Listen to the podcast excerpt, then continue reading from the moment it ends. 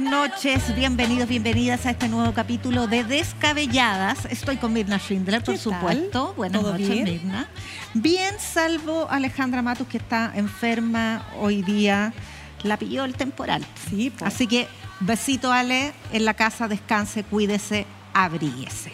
Y que pase agosto, pues, Yarna, ¿o no? sí. Todavía estamos ahí esperando cómo vamos a terminar el mes. Mm. La Cámara de Diputados pasará agosto, este clima de uh. crispación, de reapertura de heridas después de la lectura ayer por parte de la, de la derecha, no toda la oposición, de mm, esta declaración de la Cámara de Diputados hace 50 años que eh, habló del quebrantamiento de la institucionalidad por parte del gobierno de la Unidad Popular y que para muchos desencadenó el golpe de Estado el 11 de septiembre. Eh, ¿Qué decir? Pues se reabren las heridas, se polariza el clima. Mirna, ¿cómo lo ves tú? A ver, yo lo veo muy preocupante. Yo creo que lo de ayer era absoluta y enteramente innecesario. Eh, es una iniciativa que nace desde la UDI que es apoyada por Renovación Nacional, por Evópoli, por los republicanos. ¿Y de qué consiste básicamente para explicar? El 11 de perdón, el 22 de agosto de, de 1973, estamos hablando a pocos días del golpe militar, la Cámara de Diputados de entonces, con el Partido Nacional y con la democracia cristiana, emite una declaración en la que señala que el gobierno del presidente eh, Salvador Allende ha quebrado la constitución, en grueso. Se está hablando de varios elementos que se están traspasando, ¿no es cierto? Pero ese es el llamado principal. ¿Y por qué es importante? Es importante porque un sector fundamentalmente de la izquierda y de la centroizquierda ha sostenido que esa declaración no solo fue la antesala del golpe, sino que esa declaración sirvió como sustento jurídico para la dictadura cívico-militar para justificar lo que había pasado. Y ahí, si me permites, eh, Yarna, yo no me quiero tomar la palabra todo el rato, pero solamente me, preocupé de leer dos versiones que me parecieron importantes. La de la derecha ya la sabemos porque la derecha, a través del Partido Nacional, efectivamente pujaba eh, desde el día uno, digamos, porque efectivamente el gobierno acabara muy pronto y con la intervención finalmente de las Fuerzas Armadas pero me interesó mucho la opinión de Patricio Elwin. Y Patricio Elwin lo que cuenta eh, en, los escritos que hay respecto de ese episodio es que él creía que la Cámara de Diputados tenía la facultad en ese minuto para señalar dentro del marco de la ley que el gobierno estaba quebrantando eh, el Estado de Derecho, hablemoslo así. Pero que él y la democracia cristiana, a pesar de que había sectores de la democracia cristiana que estaban pololeándose más con el sector del Partido Nacional, no estaban de acuerdo con que aquí hubiera una intervención de la Fuerza Armada, ni mucho menos porque eso era completamente ilegal. ¿Qué responde Luis Mayra, que a la sazón diputado, era de la izquierda cristiana, Luis recordamos, había sido demócrata cristiano, presidente de la juventud, etcétera, dice que lamentablemente la democracia cristiana se pliega a esto y él dice que no estaban las competencias ni las facultades para que se emitiera este, esta resolución y que él habló con demócratas cristianos como Bernardo Leighton y otros que dijeron estamos obligados a firmar esta declaración porque casi que arriesgamos que nos expulsen del partido. Los tiempos eran súper complejos y Mayra sostiene que esa declaración sin duda influyó en lo que vino después. Y lo dice también a propósito de memorias, Mirna, Carlos Prats. El comandante en jefe del ejército dice que eso significó extenderle un cheque en blanco a las Fuerzas Armadas y a los sectores civiles que los instigaban a cometer el acto de sedición que cometieron.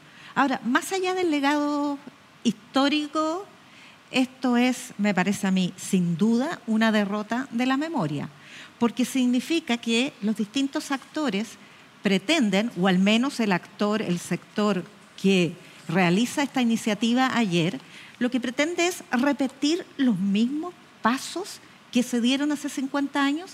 Esa es la lección que nos deja este cincuentenario, que hay que repetir todo sucesivamente, el mismo camino para llegar al mismo destino. Es realmente todo lo contrario de lo que pensaría o demandaría la ciudadanía respecto a una actitud responsable con la democracia. Por eso digo, es una derrota de la memoria, más allá de que la memoria sea un campo en disputa y que por lo tanto la historia se esté escribiendo, revisando permanentemente. Imagínate tú que el Partido Socialista se le ocurriera pedir que en la Cámara de Diputados se leyera el discurso de Altamirano, que hace el 9 de septiembre, cuando dice, fíjate, lo anoté, 9 de septiembre, Chile se transformará en un nuevo Vietnam heroico si la, sedición pretende enseñorearse de nuestro país. La fuerza del pueblo, compañeros, hay que utilizarla como se utilizó en el paro de octubre. Eh, aplastado por la clase obrera. O sea, vamos a ir cometiendo los mismos errores y Altamirano, lo primero que hace el 73 después del golpe es, junto con irse al exilio, por supuesto, como una de las víctimas, es hacer una profunda revisión de aquello. Derramó litros de tinta para escribir una autocrítica respecto de la conducta que tuvieron los distintos actores ese 73. ¿Y qué hace la derecha? Exactamente lo contrario repetir los mismos pasos para llegar al mismo destino. O sea, yo me pregunto, Mirna, ¿tendrán conciencia del monstruo que están despertando? Porque hoy día la réplica es pedir que se declare esa, que se repudie como institución de la Cámara de Diputados esa misma declaración de, eh, que declara el quebrantamiento y que para muchos es considerado el gatillante del golpe. Bueno, fíjate que la memoria es importante no solo para, para no repetir los errores del pasado que pueden tener costos tan graves para una nación, ¿verdad? Sino que es importante para entender por qué los fenómenos ocurren. Y cuando uno, te insisto, yo me leí completa la, mm, toda la reseña que hace Patricio Elwin respecto de lo que ahí ocurrió, y él señala que efectivamente el Partido Nacional estaba eh, absolutamente, el Partido Nacional era el partido de la derecha, ¿no es cierto?, eh, terrateniente, en fin, lo que fuere. El Partido Nacional efectivamente quería la intervención de las Fuerzas Armadas, o sea, quería un golpe de Estado. Esa cuestión ya venía, venía incluso desde las, las elecciones de marzo de 1973, eh, que recordemos que la Unidad Popular obtuvo más del 40% de los votos, le fue bastante bien. Y en la municipal previa tuvo más del 50%. Claro, entonces, ¿qué es lo que ocurre? Ahí lo que a mí me parece eh, súper complejo y creo que, bueno, hoy día el presidente de la democracia cristiana, el diputado Alberto Undurraga, él decía que em, la intervención, es decir, la participación de la democracia cristiana en, ese entonces, ¿no es cierto?, en esta carta, en absoluto era un hecho que hubiese eh, sido, em, digamos, homologable al querer eh, no seguir la vía democrática o la vía institucional, muy por el contrario, él dice tal como dice Patricio Elwin, eso estaba dentro de las facultades que tenía el Congreso de ese entonces, era un llamado de atención, era pedirle al presidente, cuidado presidente, aquí se está traspasando los límites de la institucionalidad y del Estado de Derecho y de la Constitución finalmente. Pero él dice que no estaba de acuerdo en absoluto y el partido, su partido, evidentemente no está de acuerdo en que se hubiese leído este documento, porque si nosotros queremos pensar que 50 años después, como dice tanto la derecha, ¿no es cierto?, miremos hacia el futuro, podemos mirar hacia el futuro si no somos capaces de reconocer o de, respetarnos en relación al pasado. ¿Y por qué lo digo? Porque todo lo que vino después, fue muy terrible para un montón de familias, para un montón de personas que vieron a sus queridos seres humanos, ¿no es cierto?, ya sea asesinados, desaparecidos o gravemente afectados por la dictadura. Y ahí lo que pasa, ¿no es cierto?, en la testera, cuando la vicepresidenta eh, de la Cámara de Diputadas y Diputados, la diputada Carmen Hertz, diputada comunista, tiene, ¿no es cierto?, la fotografía de su marido, Carlos Berger, que es asesinado en el marco de lo que ya eh, muchos conocemos, ¿no es cierto?, como esta fatídica y cruenta caravana de la muerte que, se, que recorre todo el país, ¿no es cierto?, y que en juicios sumarios va asesinando personas, ¿verdad?, a cargo del general Arellano Stark, un hecho de lo más terrible que hay, ¿no es cierto?, de lo que ocurre después de ese año 1973. Entonces la pregunta es, ¿cuál es el sentido que la derecha levante este tema hoy, ¿Para qué hablar del diputado Gonzalo de la Carrera que aseguraba que la diputada eh, Hertz tenía un privilegio, que cómo era posible que a ella no se la sancionara porque tenía la fotografía de su marido? O sea, estamos llegando a niveles francamente preocupantes y yo igual que envidia, tú. ¿qué ¿Ah? envidia? ¿Envidia de envidia haber visto el cincuentenario en Uruguay, eh, en que bajo la consigna por siempre democracia, el centro, el eje el concepto de democracia, se congregó el presidente de la República, conservador de derecha en Uruguay, con todo el Parlamento, con los partidos políticos de todo el espectro, los que apoyaron y los que fueron víctimas de la dictadura en Uruguay, y reivindicaron en pleno Congreso, en el foro del Parlamento, donde se va a generar diálogo y consenso, la necesidad de que nunca más se eh, quebrante la democracia de esa manera. Aquí no está siendo eh, muy parecido. Eh, bueno, en el mismo clima se desarrolla, Mirna, a partir de hoy día, el debate en las comisiones del Consejo Constitucional de las distintas enmiendas que se presentaron eh, durante el proceso previo y que, mm, bueno, han dado lugar a críticas bastante generalizadas y a otra expresión de la radicalidad de la derecha en este contexto. Fíjate que se llega a esta etapa de votación sin ningún acuerdo político. Tremendo, ¿ah? Bueno, varios temas. Fíjate que hay dos encuestas, voy a partir por la feedback UDP, que van mostrando lo siguiente. Si bien, ojo con esto, si bien el Partido Republicano como partido, en el contexto de los partidos em, que existen en Chile, el sistema político, es el más, digamos, valorado o donde las personas se sienten más representadas, pensando que en general las personas se sienten representadas un 38%, es decir, hay más de un 60% que no se siente representada por ningún partido político, pero en ese contexto tienen un 22% de aprobación. Y fíjate qué curioso, le sigue después el Frente Amplio, con todo lo que ha pasado, pero el Frente Amplio aparece la mitad. ¿ah? la mitad, por cierto. Pero la UDI, Renovación Nacional, tienen 2,5, 2,7%. Eh, por ciento. Entonces, claro, está la UDI, ¿no es cierto? Y Renovación Nacional, voy al tiro al punto que tú señalas, pujando por querer ganarle el punto al Partido Republicano. ¿Qué duda cabe de aquello? Pero aquí quiero conectar con lo siguiente. Fíjate que según esta encuesta Feedback UDP, que es muy interesante leerla y hacer cruce de datos, Evelyn Matei va ascendiendo como figura presidencial y va bajando José Antonio Cast. Lo propio pasa con la Academ de esta semana. Y lo dice Isixson, el director. ¿Por qué?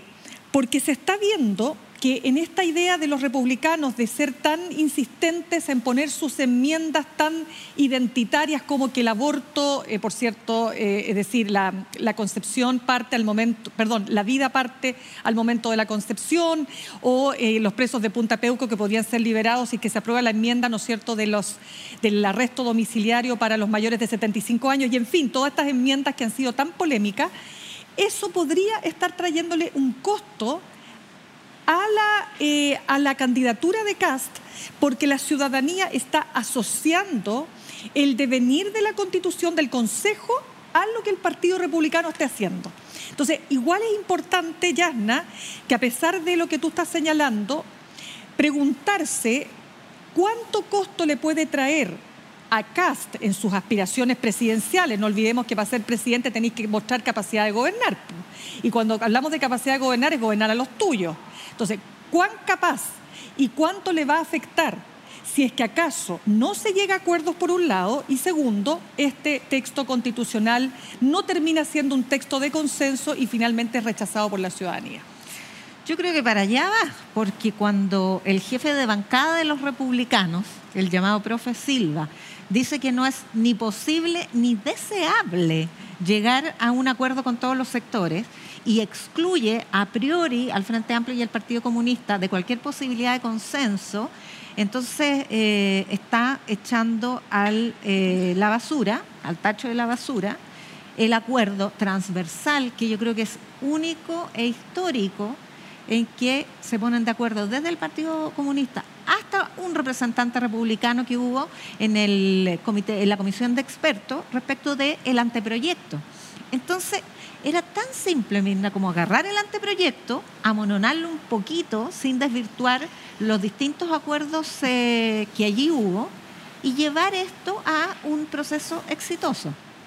Pero tengo la impresión de que hubo una suerte de engolosinamiento, claro. de republicanos, eh, o más bien una borrachera con el poder que han logrado eh, redituar gracias a su dureza, pensando que aquello que capitalizan siendo duros o propagando, propugnando la mano dura frente a la delincuencia, frente a la migración, frente a los principales problemas que aquejan a la gente, también lo van a obtener y capitalizar si tienen esa misma mano dura respecto de valores civilizatorios como los derechos humanos, las libertades que hemos conquistado las eh, mujeres y los aspectos sociales que se traducen en el Estado Social y Democrático de Derecho, que es una de las 12 bases. Eso no está ocurriendo. Bueno, fíjate que yo conversaba con Hugo Herrera, filósofo, eh, abogado, académico de la, Universidad Diego Portales, un hombre más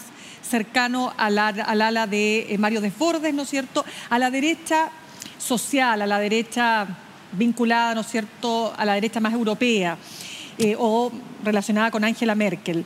Bueno, él decía eh, que la UDI, él le daba un consejo a la UDI, le decía más longueira, menos libertad y desarrollo. Y decía que el Chicago gremialismo sirve re poco para gobernar.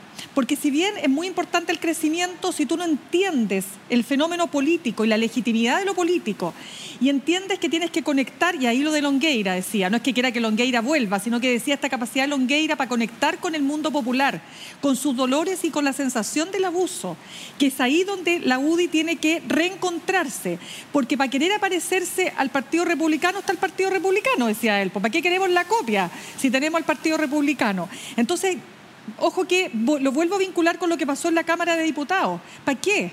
¿Para qué querer volver a revivir una declaración que genera tanta división?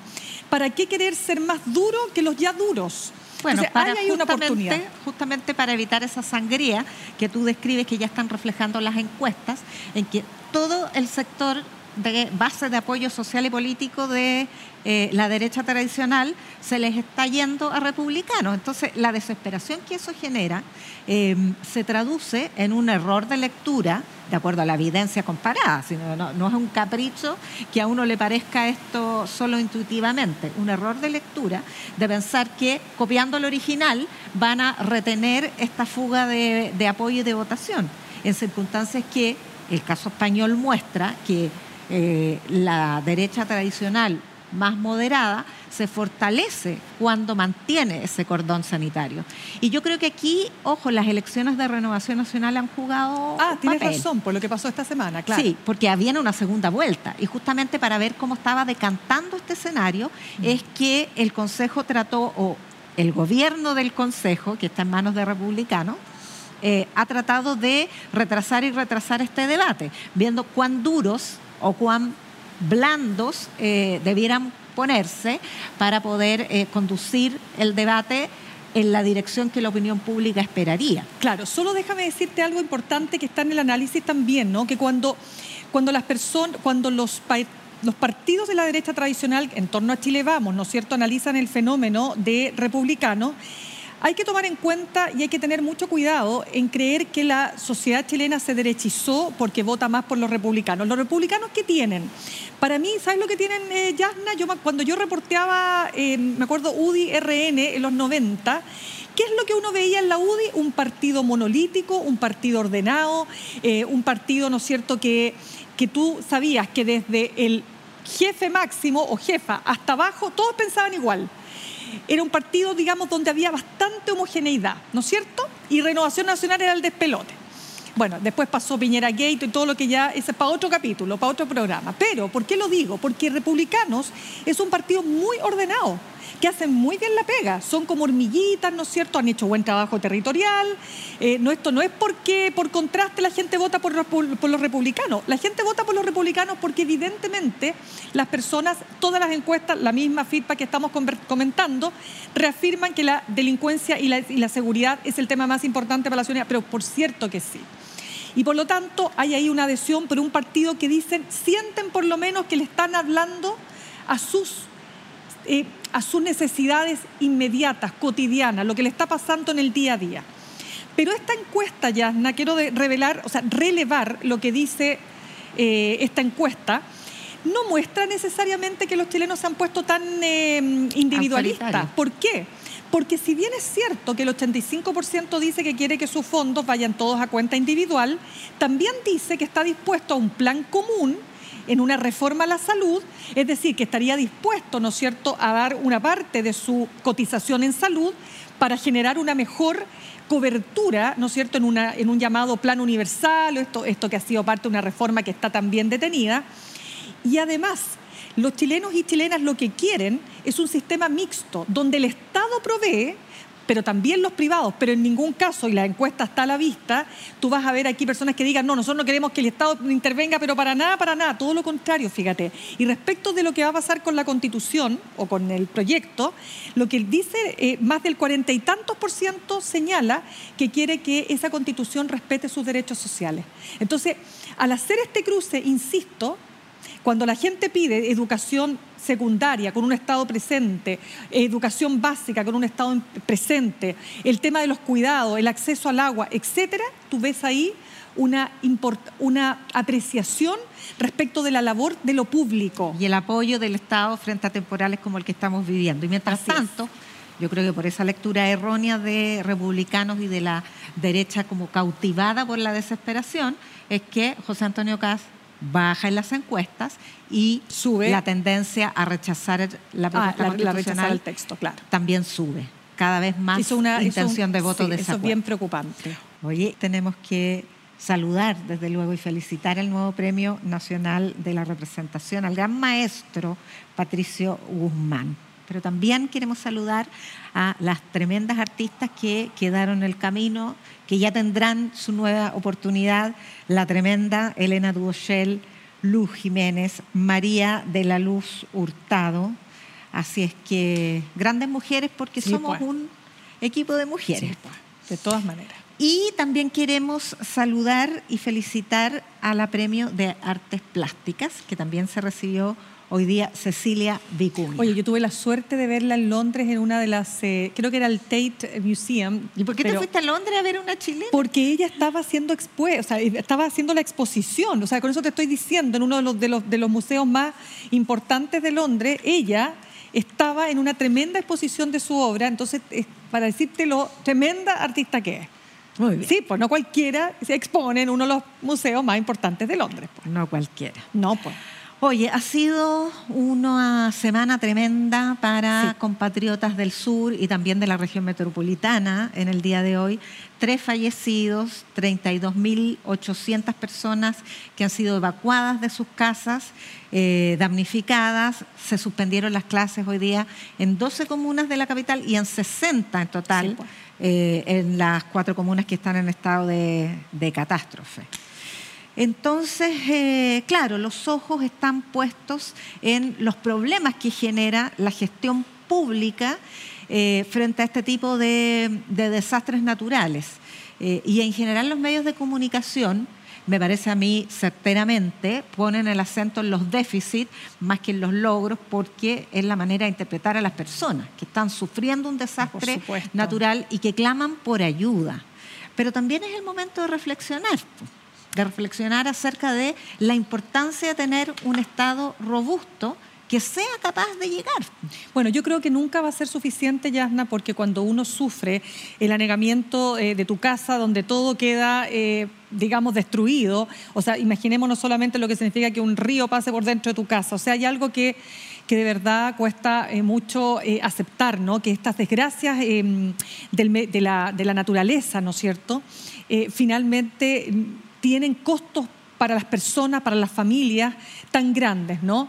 Primero en vidas humanas, eh, después en términos económicos, con todo lo que cuesta salir adelante. Entonces, es difícil eh, porque normalmente vamos a, vamos a tener la, tendencia a pensar que las cosas se pudieron hacer de, manera distinta. Pero cómo ves tú la gestión?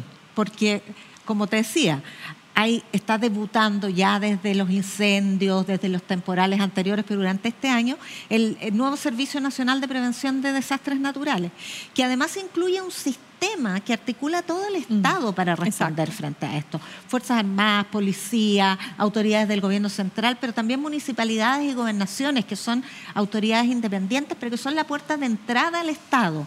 Entonces, eh, lo que creo que hay que tener presente es que cuando se dice ¿y dónde está el gobierno? Solo ha venido la municipalidad o dónde está el Estado. Bueno, es que el Estado es un conjunto. Bueno, las municipalidades se nutren con los fondos, digamos, del gobierno central. Del, claro, del, del, fisco, ¿no?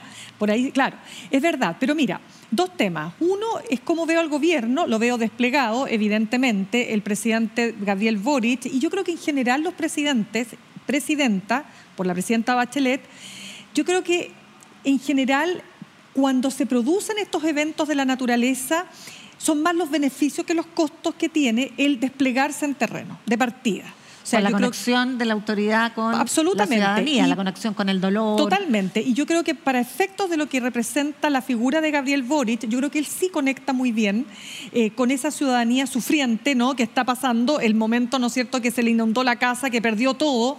Sí. Ahora. Y con las botas embarradas, megáfono en mano. Que tiene ese estilo. Y además hay un, hay un punto de edad. ¿ah? La capacidad física de desplegarse por todo Chile en este tipo de circunstancias. Pero están sus eh, ministros también, pues. Sí. Jóvenes y mayorcitos, como nosotras, pues querida.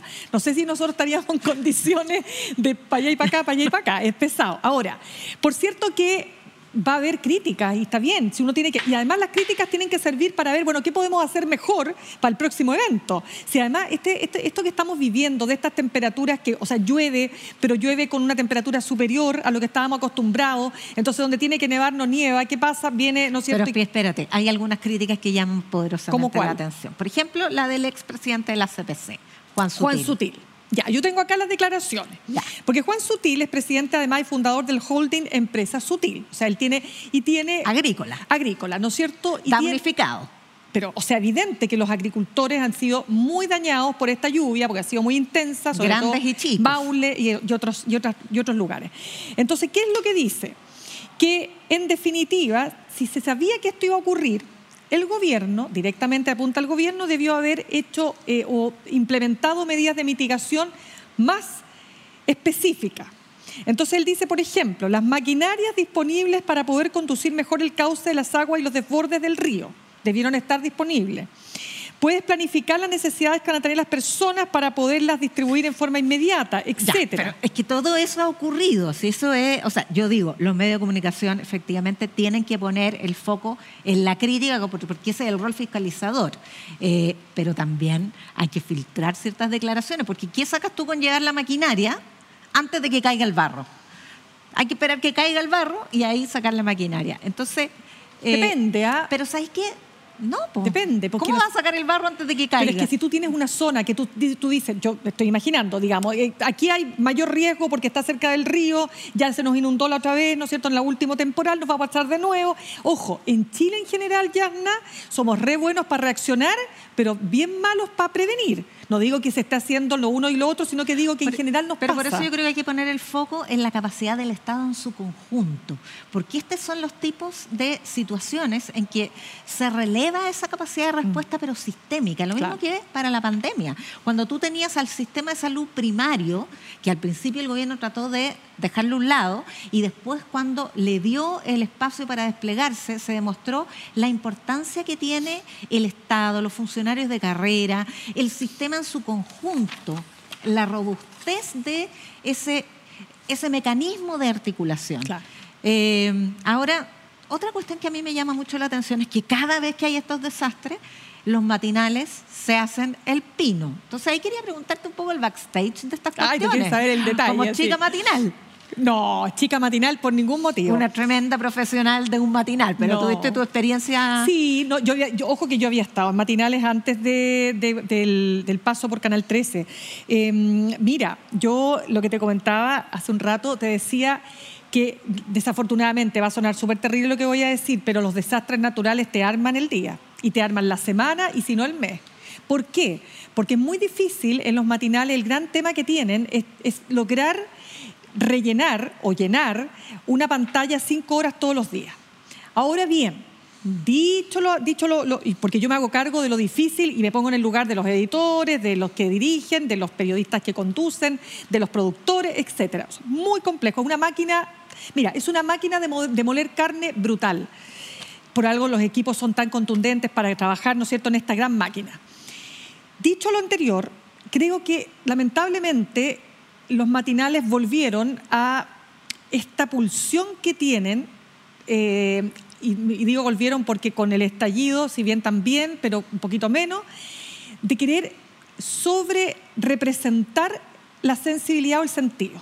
Por otra, o sea, por decirlo con otras palabras. Lo dice bien elegante, porque es una mera exaltación de la emoción de la rabia. Total. En lugar no solo la rabia, el dolor, la pena. ¿Por qué no ayudan a articular eh, al mundo público privado para colaborar en un desastre, para coordinar. Pucha, porque se está discutiendo, perdona Yana, se está peleando punto a punto, pues, si eso es. Pues, pero entre medio, está bien, hazlo. No, si yo no digo que esté bien. No, si yo no digo que esté bien. Involúcrate en el sentir y el dolor de las personas que también necesitan esa empatía pero con un poquitito de capacidad y conocimiento de cómo funcionan las cosas. Porque cuando tú ves a conductores que repiten y repiten, está solamente el alcalde y dónde está el Estado, es que simplemente no tienen idea cómo funciona el, Estado, pues si el alcalde es la puerta de entrada al Estado, ¿te das cuenta? Entonces, bueno, lo que pasa es que, ojo que ahí... Uno como profe periodismo le entra también esa desesperación de... claro. Pucha, em, empecemos a aprender. Pues. Claro, pero además esta cosa de conectar con la rabia, con el dolor, con la empatizar, empatizar, y está súper bien empatizar, eso es muy importante, por supuesto que sí, pero en, la, en, la, en esa empatía no puedes perder de vista los elementos objetivos que hay en tu análisis de lo que está ocurriendo. no te puedes quedar, claro, no te puedes quedar solo con el dolor, solo con la rabia, solo con la emoción. También tienes que poner, pero eso también se hace ya. Y no, nos podemos quedar solo con este tema porque Ay, se nos está acabando el tiempo. ha ocurrido ¿Qué pasó? Una, una suerte de desenlace de una polémica que se había trabado respecto de eh, la constitución por decreto de la Comisión ah. contra la eh, Desinformación. Porque después de que la... Eh, rechazara los requerimientos en la Corte de Apelaciones, en la Contraloría, ayer lo, hice, lo hace el Tribunal Constitucional, que rechaza un requerimiento presentado por la derecha del Senado, a nombre del Senado, eh, que esperaba que se declarara esta comisión contra la desinformación inconstitucional porque eh, se crea por decreto y porque pretendía juzgar qué es verdad y qué es mentira. Una, un, verdadero montaje respecto de lo que era la comisión. Sí, a ver, varias cosas. Tú sabes lo que yo, yo opinaba desde... A ver, yo siempre dije que aquí lo que pasó fue que al hacer esta comisión al alero del el gobierno y del Ministerio de Ciencias, ¿no es cierto?, en coordinación con la Secretaría de Gobierno, claro, independiente del buen espíritu, tú, lo, tú de alguna manera eh, instalabas ya sea el juicio o el prejuicio de que aquí iba a haber una intervención del Estado, del gobierno, ¿verdad? Y que se iba a meter en todos los medios de comunicación, que fue la primera, eh, digamos, aprehensión que apareció, por decirlo suavemente, ¿no?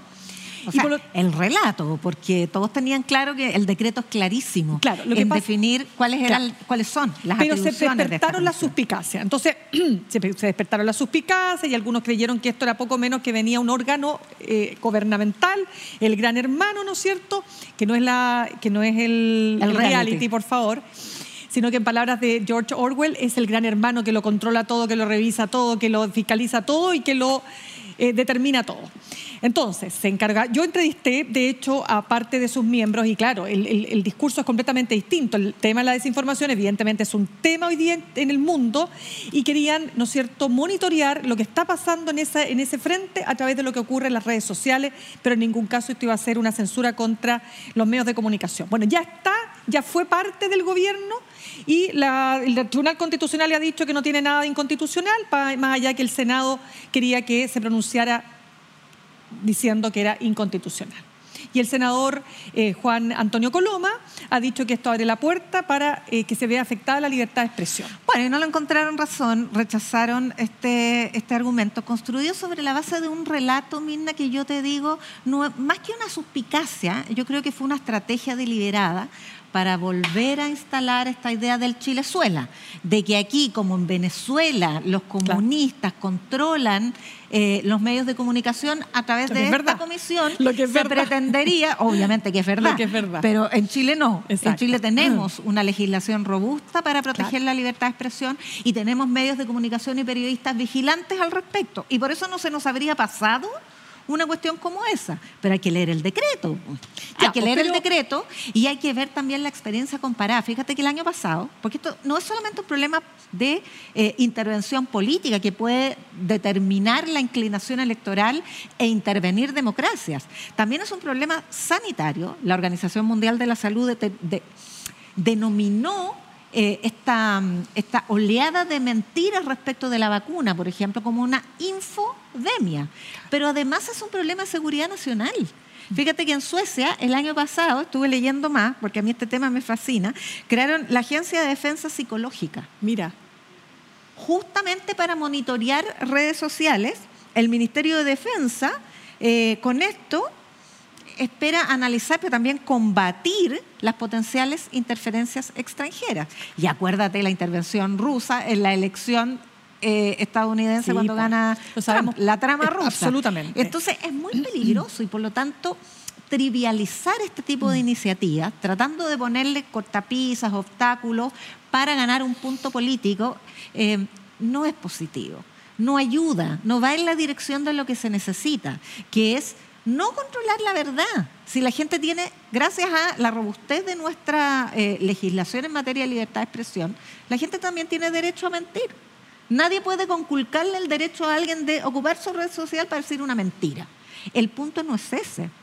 El punto de este tipo de comisiones y de la legislación que existe en Francia, en eh, Alemania, el Código de Conducta de la Unión Europea, es, en primer lugar, educar a la ciudadanía para que sepa distinguir verdades y mentiras, para que busque fuentes creíbles. Eh, en segundo lugar, detectar eh, las cuentas falsas y detectar la intervención de inteligencia artificial para echar a correr masivamente la desinformación a través de bots, no de la expresión libre de la por ciudadanía. supuesto, por supuesto es un temazo, es un temazo en el mundo que, de- que derrumba democracias, ¿no es cierto?, que levanta ídolos populistas, eh, la gente se cree cualquier cosa eh, y es difícil para las personas poder discernir, poder discriminar.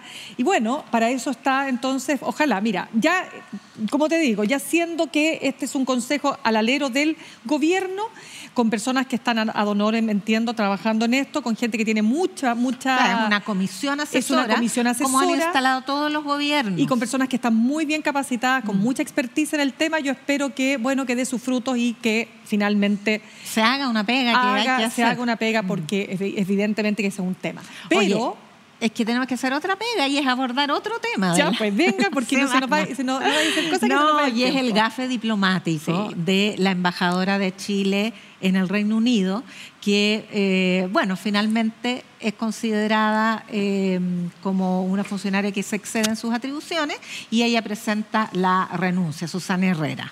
Mira, el caso de ella, fíjate, yo, a ver, he seguido, vi, la entrevista que le dio a la Mónica Rincón en, en, CNN Chile, eh, he visto columnas de opinión, he hablado con ex, hoy día hablé con Pablo Cabrera, ex eh, embajador del Reino Unido, y aquí pasan dos cosas que yo creo que son súper relevantes en este hecho. Más allá del detalle de si eh, los 5 millones de dólares, si habló con el rey, no habló con el rey, si esto lo hace antes de que estalle el caso convenio, de si ella dice que fue a otras regiones antes de ir a la Bio Bio, porque este era un tema, mira, es súper larga la historia que tiene que ver con unas fundaciones del rey, sabemos que este es un rey atípico, no es la reina Isabel, este es un rey súper comprometido efectivamente con el cambio climático y con todo el tema medio ambiente y tal y cual, pero aquí lo que no termina por definirse en sus declaraciones es que ella no siguió el conducto estrictamente regular, que era pasar con- por todos los filtros Ahora que hay ella que dice pasar. que también fue víctima, más, más, más que ella, el partido quien la presenta, ya porque ella es independiente, pero El partido la de- presentó el Frente Regionalista Frente, Verde. claro. Y dicen que ella fue víctima de una conspiración también del mundo diplomático puede que ser. es bien cerrado. O sea, de alguna parte salió la información. Dicen que tenía. Mira, hay de todo. Acá el cagüín, el cagüín en el mundo diplomático, ya Levin, o sea, es Uh, tremendo. saca el tejido. Pero saca el tejido también respecto de algunas figuras que han sido eh, designadas en repartir reparticiones, favores políticos, gente que ha ido, oye, desde hacerte el posgrado, pasando por las vacaciones eternas, o te vaya a escribir un libro, o sea, todo eso ha pasado. O sea, hay mucho material ahí para, lamentablemente... Y ha habido, o sea, mira, ¿sabes lo que pasa? Que esto además es una demostración adicional de las debilidades que tuvo el gobierno para eh, nombrar ciertos cargos. ¿Sabes quién estaba en el cargo anterior a ella? ¿Quién iba a ser la persona? Lidia Casas. O sea, no que estaba, sino que Perdón, la nominada, la que el gobierno quería era Lidia Casas. Lidia Casas es una, eh, académica, experta en derechos humanos, de gran valor, es una tremenda, tremenda, tremenda eh, intelectual, además, de la Universidad Diego Portales, ¿no? eh, ha estado en otros cargos, eh, postuló también a la Comisión Interamericana de Derechos Humanos, lo voy a confirmar, Yarna, porque me entró la duda, pero ella era la primera persona, pero ella declinó. ¿Te fijas o no? Y entonces aparece Susana Herrera, que claro, no tiene una experiencia eh, para ocupar, además, Yarna, una de las embajadas más importantes del mundo. Nos quisiéramos la embajada de Gran Bretaña. Porque, porque no es. Unión Europea. Acuérdate que ahora es una tremenda potencia económica independiente. Déjame confirmarte el dato. Sí, no, sí, fue, eh, fue nominada como miembro del Consejo de Derechos Humanos. Acá está. Comisión Interamericana de Derechos Humanos y la Asamblea General de la OEA. Sí. Eh, no, perdón, y en la Asamblea General de la OEA esa nominación se perdió por apenas un voto. Ahora, esto eh, hay otras dos derivadas. Una, que hay problemas en el nombramiento de otras instancias que son organismos autónomos en que el gobierno y la oposición no han logrado ponerse de acuerdo, nombramientos que intervienen el Poder Ejecutivo y el Legislativo, en particular el Senado. Y siguen vacantes dos puestos del Tribunal Constitucional, un miembro de la Corte Suprema, la Defensoría de la Niñez, algunas vacantes que se están produciendo en el servicio electoral. Claro. Todas eh, designaciones de organismos autónomos del Estado respecto de los cuales no ha podido haber acuerdo. Entonces, esta este estancamiento, esta incapacidad de la política de avanzar en materia de derechos sociales, también se expresa en estas cuestiones. Sí, pues una lata. Fíjate, yo te digo una lata, Yasna, porque a mí lo que me, me preocupa de todos estos casos cuando ocurren, independiente que Susana Herrera... Eh, se, ve una, o sea, nadie dice que ella se metió la plata al bolsillo, ni que los 5 millones de dólares al final. No. O sea, aquí lo que hay son. son eh, criterios. Son descriterios, son acciones que son eh, inadecuadas, ¿no es cierto? Por la, pero básicamente por la falta de experiencia. ¿no? Lo que dicen algunos analistas, los, cuando los neófitos llegan a ciertos cargos, bueno, etcétera. Ya. Pero dicho todo eso, lo que me da lata es que las personas dicen, ven lo que hacen, ah, estos eh, que se aprovechan, ¿no es cierto?, de, claro, de el Estado, em, de las dádivas, ¿no es cierto?, de estos favores políticos, personas que no tienen ningún tipo de, eh, o gran eh, argumentación, ¿no es cierto?, para poder ocupar determinadas destinaciones. Ahora, un factor adicional que en realidad determinó la gravedad que esto fue adquiriendo en la opinión pública es el contexto de los casos de convenio. Pero claro. Ya, o sea, el nivel de estruje de eh, la beta para eh, hacer puntos políticos ha llegado al límite de que ya está claro que el gran forado para la corrupción está en las gobernaciones. Y el 80% de los casos que investigan las distintas fiscalías son tratos directos de los gobernadores con fundaciones. Cuestión que ha em, clausurado la capacidad, entre otras cosas, de ejecutar el presupuesto y de prestar los servicios públicos que se deben prestar. Pero además esto ya trascendió a un problema del gobierno. El otro día veía un titular de la tercera, de verdad, lo voy a mencionar porque también la ética tiene que tener un poquitito de límite que hablaba de que más del 80% de los convenios se habían, con seremías se habían eh, ejecutado durante este gobierno. Mm. Sí, es verdad pero más del 80% de los convenios no son de seremía, sino que son de gobernación. Lo decía, Entonces era, el 80, la bajada. era el 80% del 18%. Lo decía, lo decían, en, porque yo también leí esa información, en la bajada lo decía. Sí, pero sabemos que para desinformar no necesitas mentir, basta con poner la información en la jerarquía que eh, te permite instalar una te partía la determinada noticia. Ve el titular de la tercera novela bajada. o sea, además, ¿cómo, ¿cómo la noticia va a ser lo que ocurre en el 14% y no en el 80% de los casos donde se concentra además la mayor cantidad de recursos. Bueno, pero eso te habla también de que tenemos una falta de diversidad de medios y la tercera tiene todo el derecho a querer titular como quiera. Ah, Ahí podemos tener discusiones, Yana, respecto de si es correcto o no es correcto, si es ético o no. El asunto es que nos falta un diario de la época, por ejemplo, para hacerle el peso, ¿no? Claro, no lo volvemos, tenemos. volvemos a los derechos de libertad de expresión. Claro. La tercera, si quiere darle un enfoque editorial que lo haga, Claro. tiene su justo derecho es y es tema. parte de las necesidades del derecho a informarse y a eh, recabar información. El punto es que cuando no hay pluralismo, esa cuestión se te desvirtúa y el derecho a la información empieza a estrecharse, Bueno, por eso nos tienen- a restringirse. Nos tienen que ver a nosotras, pues, Yasna. Eso, en descabelladas va a tener desplegado su derecho a la información y al pluralismo. Exacto, pues. Exactamente. Eh, oye, tenemos una opción interactiva que nos ha propuesto Ah. eh, nuestra, nuestra producción. Ah, la semana pasada, espérate, Oiga, sí, la semana pasada, pues. me, están, me están soplando porque no me acuerdo. Ajá, Ah, yo decía lo mismo. iba a Ay, que ahí está en el monitor. Qué estupenda se ve ahí la Camila Vallejo, la perdón, la O sea, ministra. ¿Y, do- y dónde no? ¿Dónde no? Sí, entre paréntesis, la ¿Qué? vi en una foto con la, con la diputada Ocasio de Estados Sí, Unidos. ¿y? Oye, y el par se veía... me- Mejor no atravesarse.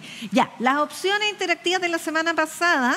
eh, ¿Quién estaba, Pero quién más está en la lista negra Ya, de la pues. oposición después de que saliera del gabinete Giorgio Jackson? Ya, pero vamos para atrás primero. ¿Por quién salía primero? La ¿Quién está en la lista negra de la Ya. oposición? Entonces, Uno, ¿quién? Carlos Ahí está, pues, Montes. primero. No, pues primero decía quién sigue en la lista negra, decía Camila Vallejo, ¿no? Ah, por eso la mostraron. Claro. Ya. Ver, Camila vamos Vallejo, primero. Carlos Monte. ¿Alguien más? No, no tenemos a nadie más. Vamos a la opción interactiva. Ah, Tenemos Camila Vallejo y tenemos Carlos Monte, ya. ¿Quién más? ¿Quién más? ¿Quién Hay un problema de comunicación con eso. Ya, pues, a ver, Camila Vallejo seguiría en la lista de negra de la oposición. ¿Quién sigue en la lista negra? Carlos Monte, que está violita ahora. ¿Cachaste que ya no, no, no, no estaba Salvó, muy- salvó. Se salvó. Después viene Carolina Redondo, mira, la nueva ministra de las Culturas y el Patrimonio. Que ha sufrido un acoso. Qué tremendo, ¿ah? Francamente inaceptable. Sí. O sea, démosle la oportunidad Pero de demostrar sus talentos o no, Sí. pero eh, cuestionarla de la manera brutal en que se ha hecho, además con una misoginia, porque No, no, estamos hablando, no, o sea, de lo que menos se ha hablado de, sus- de sus competencias profesionales, Claro. sino que de su trabajo profesional como actriz. Desnudarse, por favor. ¿Qué es Qué eso? Bueno, Eh, ya. como y esta semana un, colega, tenemos- es la foto del país que somos. no, pues yo no estoy de acuerdo con eso. Es la foto de algunas redes sociales que Bueno, eh, pero- tratan de, tratan de, mm, a ver, intoxicar a la opinión pública, me parece. Terrible, pues. Sobre todo el machismo, como muy bien dice el movimiento feminista, el machismo mata. El machismo mata también la capacidad de reflexión. Sí. En fin, ¿cuál es la opción interactiva que nos proponen esta semana? No sé, podía usted, usted es la que, conduce. A ver, inserte a un político o una política en alguna de las teleseries chilenas que se están transmitiendo por televisión abierta. Ahí Ya, hay pues. actores y act- ah, actrices que... Ah, no, ahí ahí hay era, actores. este era macho. Ya, Ellos o ellas. Ya. Eh, y puede ahí en estas caras eh, Esa era, borradas eh, esa era el ¿cuánto? ¿Cómo se signo- esa? este Romané Romané, ¿Qué Romané. teleserie? porque yo ¿estás viendo alguna teleserie No, hace rato que no veo, pero pucha que veía. las series ¿Tú viste la madrastra, Yasna? Ah, pero por supuesto. ¿Te acordás qué Ahora año no me acuerdo mucho porque era muy chiquitita. Ay, ella es súper chica. ¿Cuál era? ¿En qué año era, Yasna, para que no se nos caiga el carnet al tiro nomás? Yo creo que principios de los 80. Sí, por ahí. Principio, era principio, buena, principio. era buena. Era buenísima. Qué fuerte, ¿ah? Ya. Ya, pues, se nos acabó el tiempo. ya Propuesta me- para la opción interactiva Ya, pues. de eh, a quién insertaría en estas fotos, imágenes de las teleseries chilenas más eh, renombradas. Ya. Y tenemos que despedirnos. po. Hoy tan rápido Hasta aquí nos fue llegamos. volando, pues, querida. Se fue volando. Estupendo. Y eso que nos tuvo la, la Alejandra, volvemos a mandarle un Ya, besito pues, y nuestros parabienes con su salud. Y nos reencontramos el próximo miércoles a las 9 de la noche. Puede repetirse el plato si es que no lo lateamos demasiado. No, ok. En YouTube, en nuestras redes sociales, en todas partes y por supuesto en Radio Universidad de Chile y en Uchile TV. Muchas gracias, muy buenas noches. Voy a ser siempre como quiero, aunque me tachen de